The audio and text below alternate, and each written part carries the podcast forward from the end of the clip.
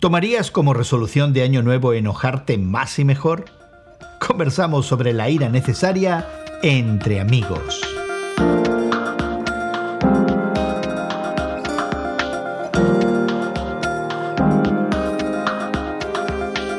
Gracias por acompañarnos entre amigos, esta conversación semanal sobre la fe cristiana y el mundo contemporáneo que tenemos hoy Elsa Masón y tu amigo Gerson García. No sé, Elsa, cómo andarás eh, tú con tus resoluciones de Año Nuevo y si esta primera semana del 2024 ya es una semana de triunfos o fracasos en, ejecutar esas resoluciones. Pero pudiera ser que una de las resoluciones de alguno de nuestros amigos sea no ser tan iracundo, no enojarse tanto, no expresar el enojo de manera inapropiada o incluso eh, suprimir el enojo totalmente, o por lo menos las explosiones de ira. Pero ¿te imaginas decidir en este año expresar más enojo y de una mejor manera? Pero antes te invitamos a suscribirte a nuestro podcast que encontrarás en tu plataforma de podcast favorita. Ahí te ofrecemos no solamente la conversación extendida, pero también tendrás acceso a los recursos que mencionamos y la posibilidad de dejar tus comentarios. Si nos escuchas regularmente y disfrutas de estas conversaciones, comparte entre amigos en tus redes sociales y promueve también estos temas que podrían interesar a tus familiares y amigos. Encuentra entre amigos con Gerson García en Apple, Google, Spotify o donde quiera que encuentres tus podcasts. Y bueno, Elsa, ¿cómo van tus resoluciones de fin de año? ¿Ya tomaste algunas? ¿Ya empezaste a, vivirlas, a experimentarlas, a aplicarlas? ¿Cómo va eso? Mi resolución es no empezar las resoluciones de año nuevo la primera semana del nuevo año. Pero esa, yo recuerdo que esa ya es una tradición para ti. Sí. ¿Y por qué lo hiciste? Bueno, porque suceden tantos festejos y luego están el famoso menudo, ¿verdad? En México, el desayuno del día primero del año viene muy bien acompañado de las tortillitas, ¿verdad? y luego vienen los recalentados. pero eso te pasa porque una de tus resoluciones seguramente es comer menos y bajar de peso. Ay, es muy necesario. Yo ya me rendí a esa resolución, ya no voy a perseguirla nunca más. Pero fíjate que es interesante que una de nuestras resoluciones, en, en términos generales, para muchos de nosotros podría ser ser mejor personas, ¿no? Ser eh, personas más llevaderas, más agradables, quizás eh, dejar eh, la necedad para algunos, el orgullo para otros, y posiblemente algunos de, de nuestros amigos tenga problemas con el enojo, con la ira, el sentirse enojado, molesto, fastidiado, ¿verdad? Expresar esos sentimientos que muchas veces salen inapropiadamente. Pero pudiera ser que la ira y el enojo sean necesarios e incluso saludables. Según una investigación publicada esta semana en The Journal of Personality and Social Psychology, la ira es más útil para motivarnos a los seres humanos a superar obstáculos y alcanzar objetivos que de otra manera no se harían si estuviéramos siempre emocionalmente neutrales o eh, tranquilos, ¿verdad? En una serie de siete experimentos, investigadores de la Universidad de Texas descubrieron que la ira ayudó a los estudiantes a resolver problemas, rompecabezas y acertijos. Cuando se les pidió que participaran en un videojuego que aparentemente era imposible de ganar, los estudiantes se enojaron y eso hizo que se movieran más rápido y reaccionaran todavía con más rapidez. Y no sé, Elsa, si ahora deberíamos tomar como resolución de año nuevo mejorar nuestro enojo, enojarnos más y enojarnos bueno, No sé si eso sería apropiado. Yo creo que hay, hay, hay ciertas circunstancias, ciertas situaciones donde no debemos enojarnos más. ¿eh? Cuando perdemos los estribos por situaciones que meramente nos molestan, ¿verdad? Por, por incomodarnos y, y, y reaccionar de ciertamente el enojo muchas, muchas, muchas veces es inapropiado. Y de verdad no tiene lugar en ciertas situaciones. Incluso en, en muchas situaciones es más sabio, ¿verdad? El guardar la compostura, el mantenerse en calma, en pensar antes de hablar y el tratar de controlar, no te estoy diciendo suprimir y ni te estoy diciendo tampoco ignorar, pero sí controlar nuestras emociones, sobre todo cuando son impulsos, ¿verdad? De muy repentinos y, muy intensos. Yo creo que, como lo apunta este artículo, eh, sí hay situaciones donde, donde tal vez debemos de enojarnos más y no lo hacemos. Y justamente el estudio de este grupo de científicos de la Universidad de Texas apunta a eso, a, a, que a veces vemos siempre el enojo en términos negativos y ellos nos están diciendo, no, fíjate que en ciertas circunstancias el enojo pudiera ayudarte y activarte de una manera mm, muy apropiada y muy necesaria. Interesantemente, también en estos días hay un artículo del diario norteamericano The New York Times, escrito por Christina Karen, donde ella da una serie de consejos de cómo manejar el enojo y nos dice que en primer lugar deberíamos aceptar la existencia del enojo, ¿verdad? Algunos de nosotros tenemos problemas mm, con eso, ¿verdad? Y, reconocerlo, ¿verdad? Y, no solamente reconocerlo, pero abrazarlo. O sea, este enojo me pertenece, es mío y no tengo que desecharlo. Ella dice que en segundo lugar deberíamos expresar el enojo siempre, que hay que hacerlo, no, no podemos convertirnos en una olla a presión, y que habría que darle de alguna manera una dirección, un objetivo, un propósito cuando nos enojamos. Y me pareció bastante interesante todo esto. Ella, por supuesto, va a, la aplicación práctica y nos dice incluso al final que deberíamos sacarle partido a nuestro enojo, particularmente en el lugar de trabajo. Yo lo encontré un poco eh, simplista y te voy a decir porque ella, ella muy apropiadamente, esta escritora del New York Times, muy apropiadamente hace una advertencia con el positivismo, ¿no? Que es darle la vuelta a todo y entonces ahora todo es positivo, entonces no, hay que ser buenos, gentiles, nunca enojarse, ¿no? Y eliminar el famoso espíritu. ¿verdad? Darle la vuelta y sí, sacarle punta por otro lado. Y ella dice, no, no, no, no, no hay que ir eh, en favor de ese positivismo que elimina o neutraliza nuestros sentimientos, que son reales. Eh, y me pareció muy, muy, muy apropiado. Pero por otro lado, creo que algo que ella no toca, Elsa, es la razón del enojo. Me, llamó mucho la atención que ni el artículo científico que sirve de base a este comentario editorial del New York Times eh, tocan preguntarnos primero por qué estamos enojados, qué causa nuestro enojo. Y creo que eso haría una gran diferencia, ¿no? Sí, yo creo que tienes razón, Gerson, pero aparte de buscar la razón, la razón del enojo, tú estás mencionando el aceptarlo, el aceptar que estamos enojados como, como punto inicial, digamos, ¿no? Porque muchas veces en una conversación uno a uno con alguna persona, con algún colega, incluso con alguna persona que estés negociando algo, eh, eh, eh, te, puedes, te puedes enojar y la persona te dice, ¿por qué, estás, ¿por qué te estás enojando? Y luego contestas tú más irritado, no estoy enojado.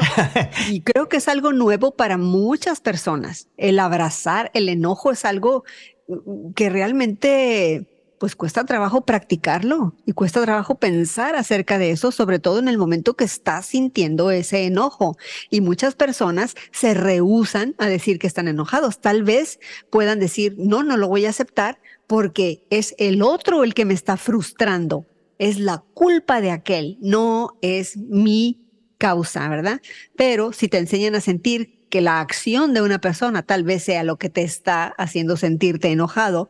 Entonces creo que es una manera en que podemos nosotros aprender poco a poco a aceptar y abrazar ese mismo enojo que estamos experimentando y reconocerlo, ¿verdad? Y tener ese momento de reflexión que la verdad es muy difícil, sobre todo en, ese el momento, así es. En el momento, pero creo que es muy sabio, muy, muy sabio el, el tener esos momentos de reflexión al final de nuestra jornada, al final del día, decir qué fue lo que pasó en este momento donde yo me estaba sintiendo de esta manera. Y como dices tú, ¿cuál fue la razón? ¿Y cuál fue el motivo? Ahí está la clave del asunto. Así es, así es. Y yo creo que el reconocer y el poder analizar realmente el motivo del enojo, de verdad que involucra mucha, mucha, mucha vulnerabilidad tiene mucho que ver también ese momento, muchas veces que es difícil, Gerson, encontrar un momento de aislamiento que lo utilicemos para una autorreflexión, mm. ¿verdad? Poniendo por enfrente la humildad, poniendo el ejemplo de Cristo, ¿verdad? Al poner ese ejemplo ya nos desarmas a todos y realmente llega a un plano que para muchos empieza a ser inalcanzable. Enseguida que mencionas a, a Jesús, ¿verdad? Eh, entonces muchos de nosotros ya nos rendimos y decimos, bueno, el Hijo de Dios, ¿verdad? Él tenía poder, él podía, y nosotros no. Y entonces... Bueno, pon a Pablo. No, no, no, no, pero espérate, pero espérate, espérate. Porque, porque yo no, no, creo que tampoco vamos a desechar lo que, lo que Cristo nos dice. Pero hay esta idea de sublimación que a veces nos neutraliza. Y justamente en cuestiones que tienen que ver, o vamos, a, vamos a usar el lenguaje cristiano, en pecados que tienen que ver con trazos del carácter, el orgullo, la soberbia, las pretensiones, la vanidad, ¿verdad? La maledicencia, eh, el temperamento, el enojo, la ira. Entonces decimos, es que así soy. O sea que hay este fatalismo que nos justifica y que nos previene de movernos en la dirección correcta. Y más cuando me vienes tú y me dices, pero es que Jesucristo. Entonces digo, no, entonces sí, es que así soy, yo no soy Jesucristo. Pero también se enojó. Ah, pues pero ahí vamos, ahí vamos, ¿verdad? Y, y, yo quisiera que empezáramos a reflexionar acerca de esto. Y me pregunto a veces, Elsa, me pregunto si nosotros, los que nos confesamos religiosos, que nos llamamos fieles, creyentes, cristianos, quizás nos enojamos nos enojamos más, pero nos enojamos peor y que de alguna manera justificamos nuestro enojo, ya sea por trazos de carácter o a veces haciendo algo muchísimo peor, que es declarar nuestro propio enojo como santo y verdadero. A ver, ¿podrás darme un ejemplo? Sí, muchas veces nuestro enojo, por ejemplo, cuando vemos el mundo como va, vemos la violencia, la injusticia, lo que tú habías mencionado antes, ¿no? ¿Cuál es la causa de mi enojo? Y si yo detecto, ¿verdad?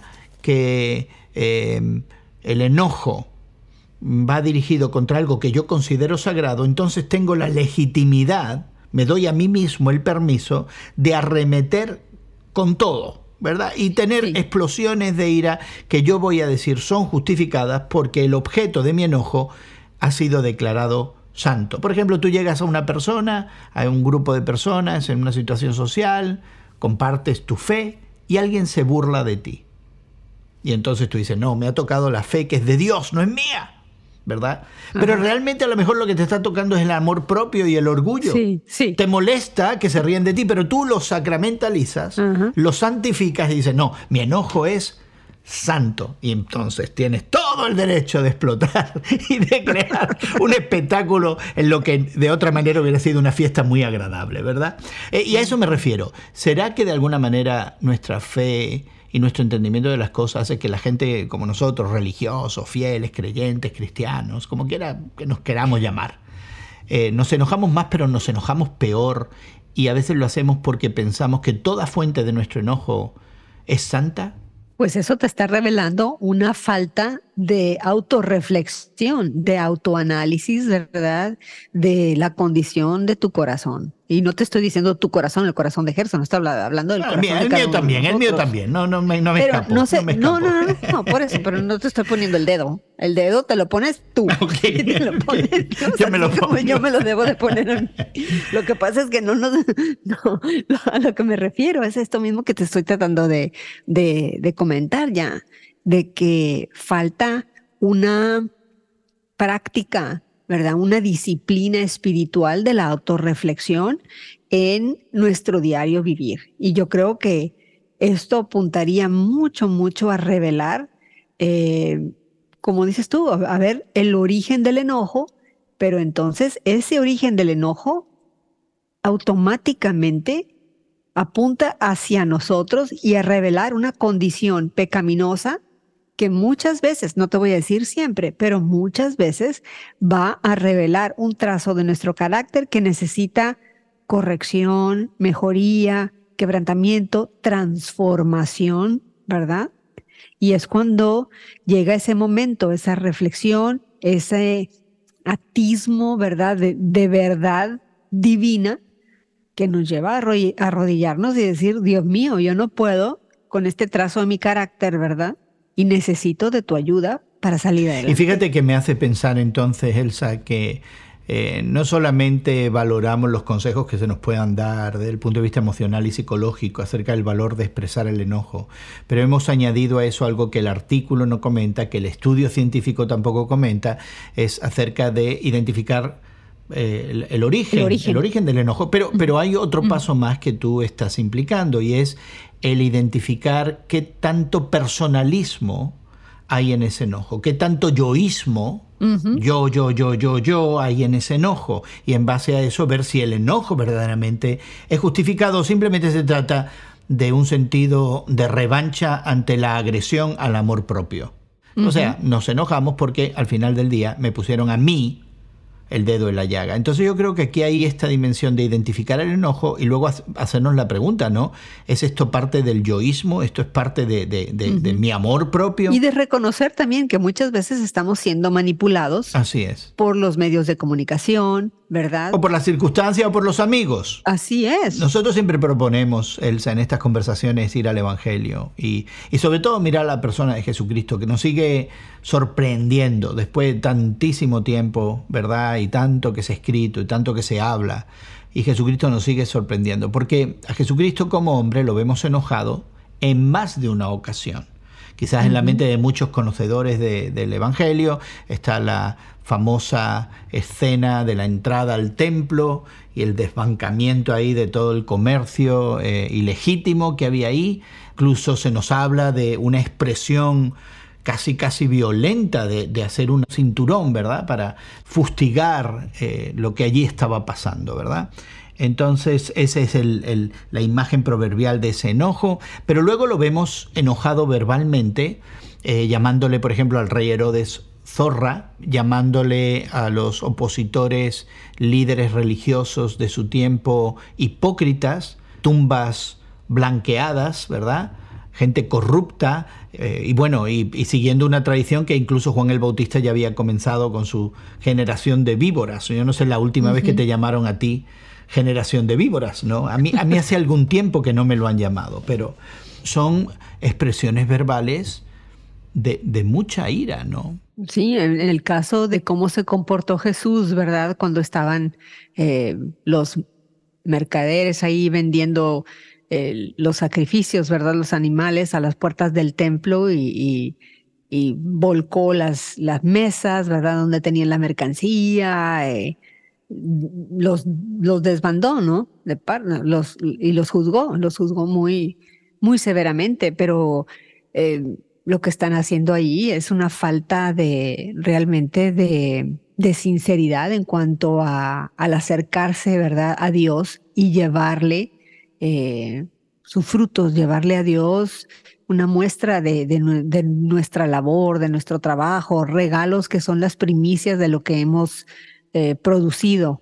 Y, ahí se estaba revelando una falta de sinceridad en cuanto al amor mm. que debemos tenerle a Dios nuestro Señor. Y el mismo texto quizás nos da un atisbo de la razón, ¿no? Cuando dice eh, el celo de tu casa me consume. ¿no? El, escritor sagrado en el Evangelio hace esa referencia al Antiguo Testamento, hablando de la importancia de este espacio que se había creado justamente para que cualquiera pudiera acercarse a, Dios. Y, en, el caso particular eran los extranjeros, porque el comercio eh, que se ejecutaba en el templo era en el, en el patio de los gentiles, y entonces estaba ocupado para hacer comercio y los gentiles no podían ni adorar ni orar y Jesucristo está creando, está retomando ese espacio. Pero de nuevo, la motivación entonces no es el yoísmo, no es la ofensa personal, no es el amor propio, no es mi propio criterio y mi propia justicia,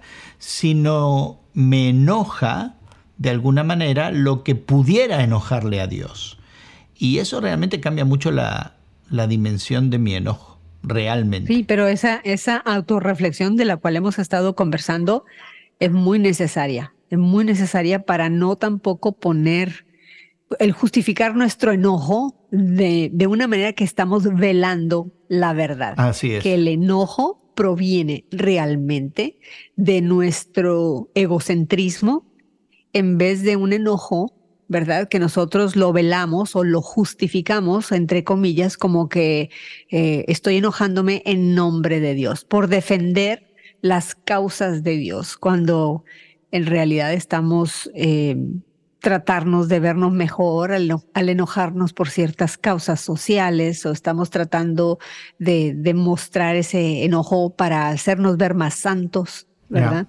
Cuando el mundo está yendo de otra manera, en vez de ser como Jesús, que muchas veces, al contrario de enojarse, también Jesús demostró amor cuando muchos hubieran demostrado enojo. Así es. Y yo creo que ahí es donde realmente está la situación difícil de introspección, de, cuestionar nuestras motivaciones y no apresurarse a calificar nuestro enojo como santo cuando pudiera muy bien no serlo. Estoy pensando en el momento en, el Nuevo Testamento donde están los fariseos y algunos hombres ahí en la ciudad eh, buscando apedrear a una mujer porque la encontraron en adulterio, ¿verdad? Venían enojados. Es un enojo que según ellos es justificado y es un enojo santo, ¿verdad? Y sin embargo, ¿qué hace Jesús? ¿Qué hace Jesús? Se pone del lado de ella, ¿verdad? Empieza a escribir cosas sobre la arena y simplemente les dice, el que esté limpio de corazón, ahí está la autorreflexión, la invitación a la autorreflexión, el que esté limpio corazón, que tire la primera piedra. Y poco a poco, empezando por los de más edad, se van retirando.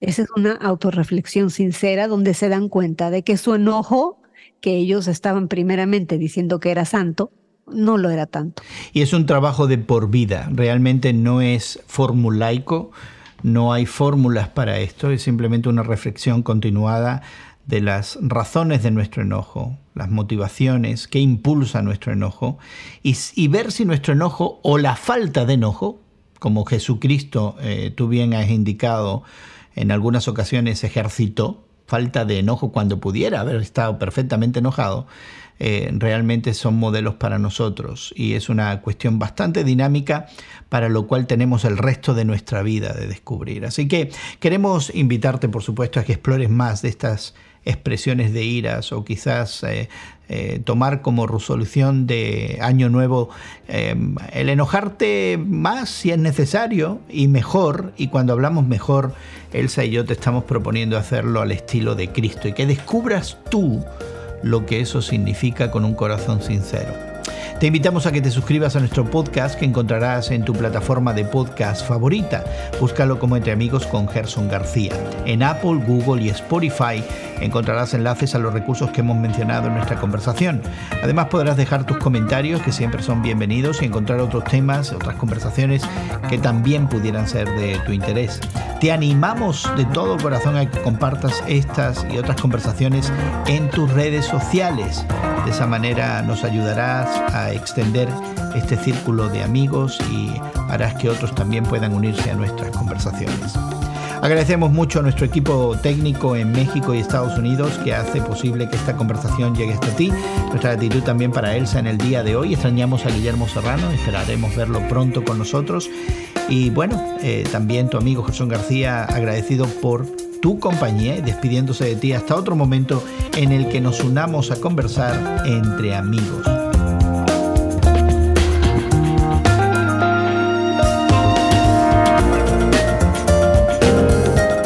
Es producido por Eventual Media y distribuido por Radio Moody para ministerioreforma.com.